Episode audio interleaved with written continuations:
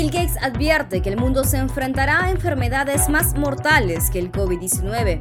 El presidente de Estados Unidos, Joe Biden, llega a su primer año de gobierno con bajos índices de popularidad. La guerra en la frontera entre Colombia y Venezuela deja 39 víctimas mortales. Benedicto XVI es acusado de encubrir abusos sexuales y en Chile, Irina Caramanos se propone renovar el rol de primera dama. Hoy es jueves 20 de enero del 2022 y estás escuchando La Vuelta al Mundo en 5 Noticias, un podcast de Epicentro TV. Hola, yo soy Clara Elvira Ospina y esto es La Vuelta al Mundo en 5 Noticias. Más pandemias.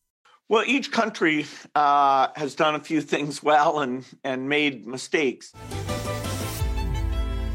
When I gave my 2015 TED Talk saying that we're not ready for the next pandemic, I talked about diagnostics and practicing and how you coordinate different things.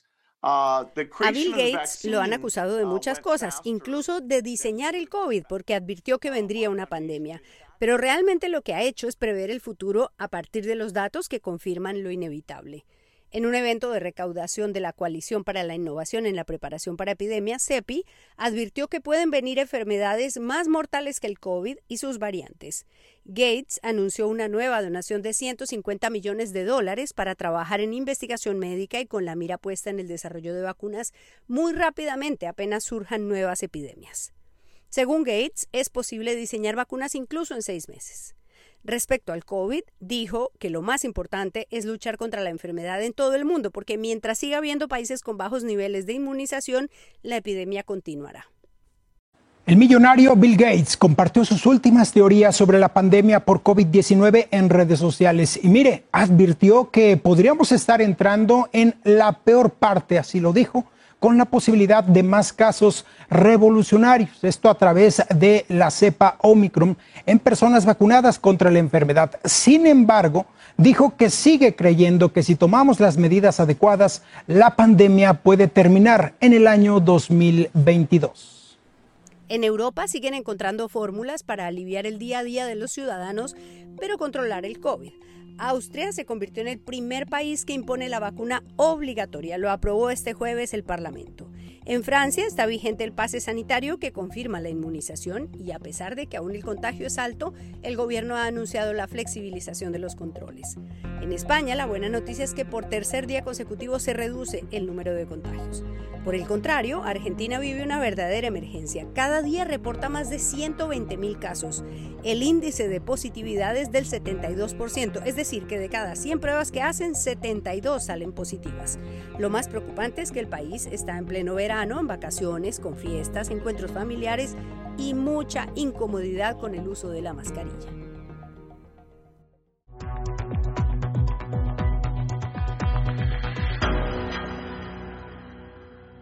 Un año con luces y con sombras. Biden llega al primer año de su mandato con los niveles de popularidad más bajos desde que asumió la presidencia. 40% en promedio según varias encuestas. Y gran parte del declive se debe, según los encuestadores, a la incertidumbre de los estadounidenses. Joe Biden cumple un año en el poder. Es el presidente número 46 de Estados Unidos y el de mayor edad al ser elegido y además quien obtuvo el mayor número de votos de la historia. Pero estos 12 meses no han sido nada fáciles. Llega a este punto con un claro descenso en su popularidad y con una opinión pública que se siente un poco defraudada. Pero en general los analistas reconocen que le ha tocado un tiempo difícil reconstruir sobre el desastre, dice una analista de CNN. El presidente estadounidense defendió su gestión a la fecha, al tiempo que dijo que cree que Rusia invadirá Ucrania y generó confusión sobre cuál será la respuesta de Occidente. En una rueda de prensa de casi dos horas, Biden hizo un balance de su mandato hasta ahora en lo relativo a la pandemia, la economía y la inflación, además los proyectos de ley pendientes sobre gasto social y derecho al voto, también las relaciones con Latinoamérica, Rusia, China, Irán y Yemen. Aunque Biden negó que hubiera prometido demasiado en su campaña electoral y opinó que ha hecho las cosas mejor de lo esperado dadas las circunstancias. Biden recibió una economía muy golpeada por la pandemia y una fractura en el país que no ha logrado soldar más que por su propia incapacidad, por la activa y feroz oposición de los republicanos que han logrado que aún haya un 40% de la población que considera que Biden no es un presidente legítimo. Y es que el presidente elevó el tono de sus críticas a la oposición, acusando a los republicanos de solo enfocarse en impedir su trabajo y de no tener una agenda propia en los temas importantes para el país. El Partido Republicano respondió que se niega a asumir responsabilidad por sus fracasos, pero los estadounidenses saben que Biden es el culpable y ninguna cantidad de acusaciones puede cambiar eso. Así es muy difícil avanzar. En el plano internacional, Biden ha tenido grandes derrotas. La más importante, sin duda, fue la desastrosa manera de salir de Afganistán. Fallaron en la decisión, en el momento y en la forma de hacerlo, y eso lo reconocen incluso los demócratas. Ahora tiene frentes abiertos con Rusia y China en situación crítica.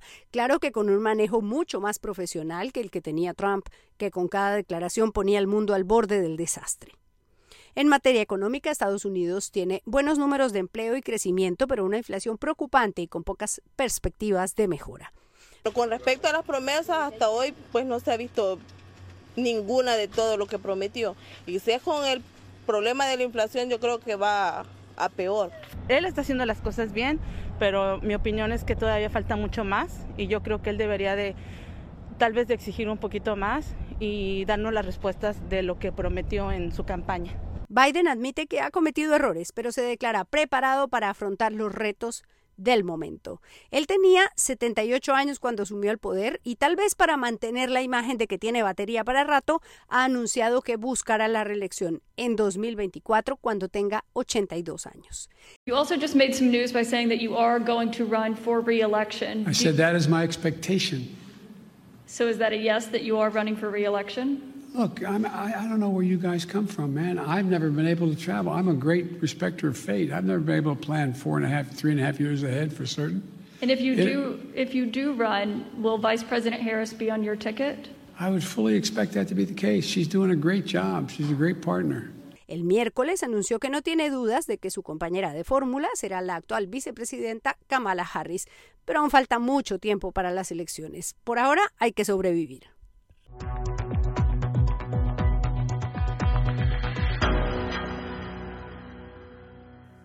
Guerra en Arauca. El 2022 inició con violencia en el departamento de Arauca. El 2 de enero se registraron enfrentamientos entre el ELN y las disidencias de las FARC, quienes se disputan el territorio fronterizo con Venezuela. Estos combates se dieron en los municipios de Tame. Volvieron los peores tiempos a la frontera entre Colombia y Venezuela. El número real de víctimas mortales que deja el enfrentamiento entre las FARC y el ELN no es muy preciso, pero las cifras oficiales hablan de 39 muertos, 800 desplazados, cinco comunidades confinadas y la amenaza permanente de reclutamiento forzado de jóvenes y menores de edad. En su investigación de la matanza en los municipios de Tame, Fortul y Arauquita, la Fiscalía logró reconstruir el inicio de la guerra entre las disidencias y el ELN, que deja al menos 26 muertos. Lo hizo a través de estos audios que conoció Noticias Caracol. Según se escucha en voz de uno de los disidentes del Frente Décimo, la guerra por el territorio se agravó por el asesinato de integrantes de las disidencias, al parecer por el ELN. Es el ELN algún mando, no tenemos todavía la información que cometió el atropello y, nos ajustició a unos camaradas y a unos milicianos, la cual nosotros estamos dando espera a que las cosas se calmen y se controlen y podamos llegar a, una, a un acuerdo o un diálogo con ellos. La noche del miércoles estalló un carro bomba en una sede de las organizaciones sociales de Centro Oriente de Saravena, Arauca, que dejó un muerto y cinco heridos. Lo que está ocurriendo es un enfrentamiento abierto entre el ELN y el llamado Frente 10 de las FARC, que no participó en la desmovilización. La Asociación Nacional Campesina José Antonio Galán Zorro apuntó que los hechos ocurrieron pese a la militarización y a que queda a dos cuadras del anillo de seguridad de la policía. También indicaron que el hecho se da luego de que Antonio Medina, el líder de las disidencias del Frente 28 de las FARC, enviara un audio en donde amenazaba a líderes sociales y presidentes de juntas de acción comunal. Arauca ha sido territorio de operaciones del ELN por muchos años y todo indica que han decidido retomar el control. En las últimas horas en las redes sociales se publicaron imágenes de hombres del ELN armados y uniformados patrullando en el casco urbano de Saravena. El ministro de Defensa, Diego Molano, confirmó que el hecho ocurrió, pero envió un mensaje de tranquilidad diciendo que ya la fuerza pública está trabajando en ello. Los hechos son más contundentes que las palabras.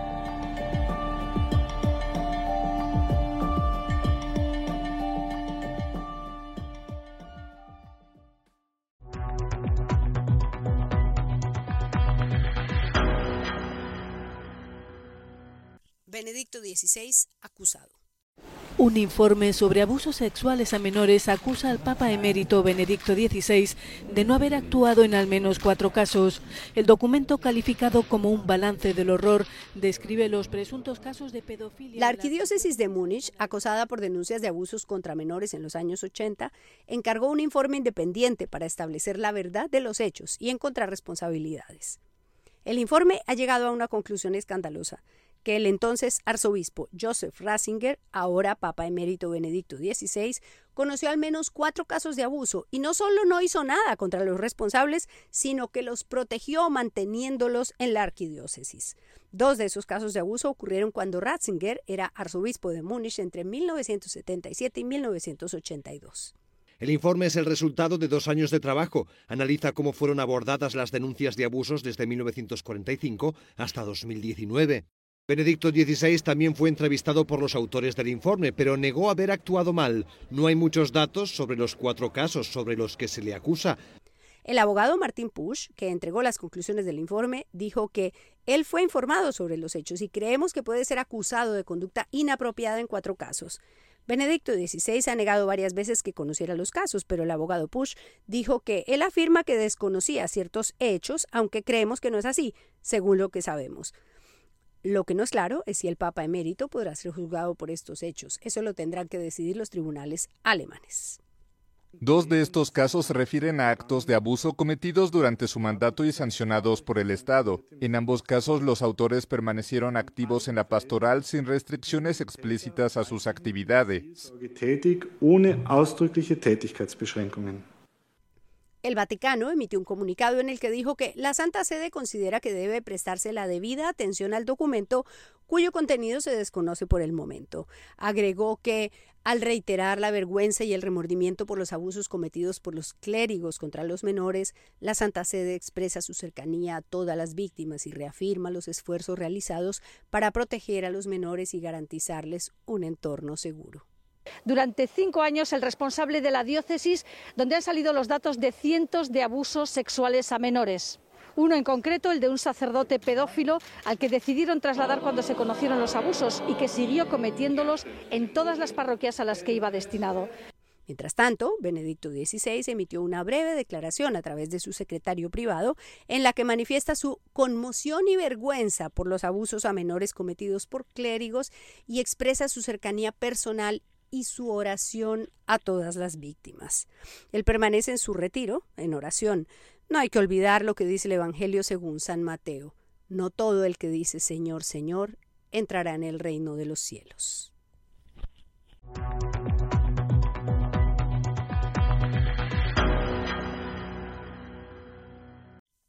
Primera dama alternativa.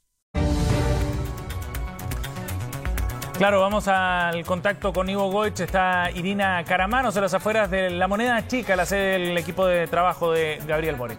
Culturalidad, lo que significa que eh, niñas y niños, por ejemplo, comunidades indígenas no tengan los derechos de hablar sus lenguas. Como hay distintos temas que creemos que podemos eh, conectar combinando eh, el trabajo de organizaciones y ministerios y nunca suplantando, digamos, alguna temática de un ministerio en particular. En este caso, Irina, le gustaría tener un rol más de terreno porque ese cargo generalmente va muy al alero de las actividades que hace el presidente. ¿A usted le gustaría tener un rol eh, más eh, en paralelo a la agenda que lleve el presidente propiamente Lo más importante va a ser contribuir a las transformaciones. Dice una frase cada vez más pasada de moda y que les molesta a las feministas, que detrás de todo hombre que triunfa hay una mujer. La venganza podría completar la frase diciendo que detrás de toda mujer que no ha podido triunfar hay un hombre. Bromas aparte, en la redefinición del rol de la mujer en la vida pública se han generado grandes debates alrededor del papel de las esposas de los presidentes. Por supuesto, el tema ha sido ampliamente debatido en Chile, un país conservador y tradicional que ahora afronta un nuevo estilo con un presidente joven. Gabriel Boric llega a la presidencia con 36 años y que además no está casado. Tiene una novia de 32 años con quien tiene una relación desde hace dos años.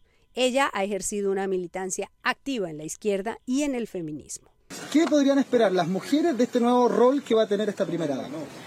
Em, primero que nada, em, yo soy mujer y somos muchas otras cosas más como muchas otras mujeres y eso va a ser importante para tematizar también las distintas realidades que viven las mujeres en Chile y creo que eso eh, es relevante.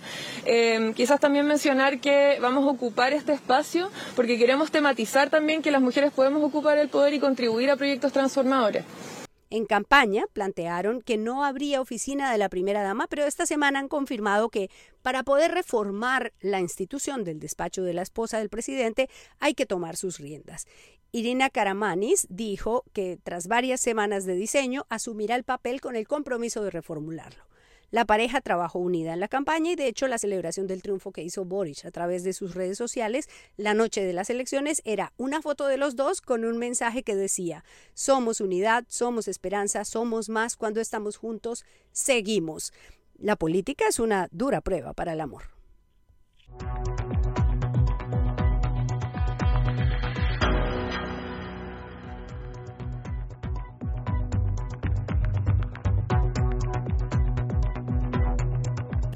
Eso fue la vuelta al mundo en 5 noticias, un podcast de Epicentro TV presentado por Clara Elvira Ospina.